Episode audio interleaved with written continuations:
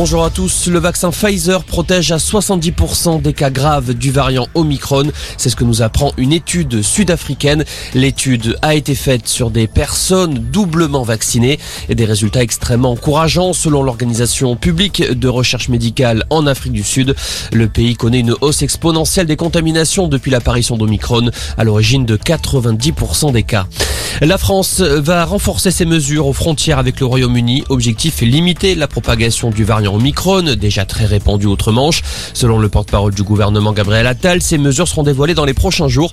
Pour l'instant, 133 cas de variant Omicron ont été détectés en France. Les variants finissent toujours par s'imposer, a déclaré ce matin Jean Castex lors d'un déplacement à Marseille.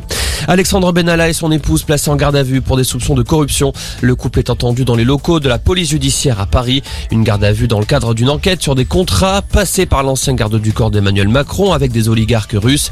Alexandre Benalla a déjà été condamné le mois dernier pour des violences lors du 1er mai 2018.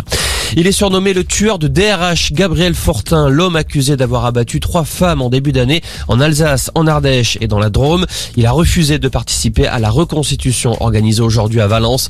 Depuis son placement en détention provisoire, le suspect s'est réfugié dans le mutisme, refusant de donner une explication à son périple meurtrier.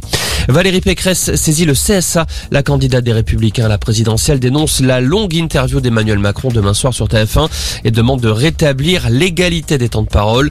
Selon Valérie Pécresse, on ne peut pas avoir un président candidat qui se fait ouvrir les chaînes de télévision à la demande. Emmanuel Macron ne s'est toujours pas officiellement déclaré candidat à sa succession. Et puis la prudence est toujours de mise dans les Landes. Le département reste en vigilance orange au cru. Hier soir, l'Adour a atteint son pic près de 4,90 m. Le fleuve est désormais en décrue. Voilà pour l'info. Excellent après-midi.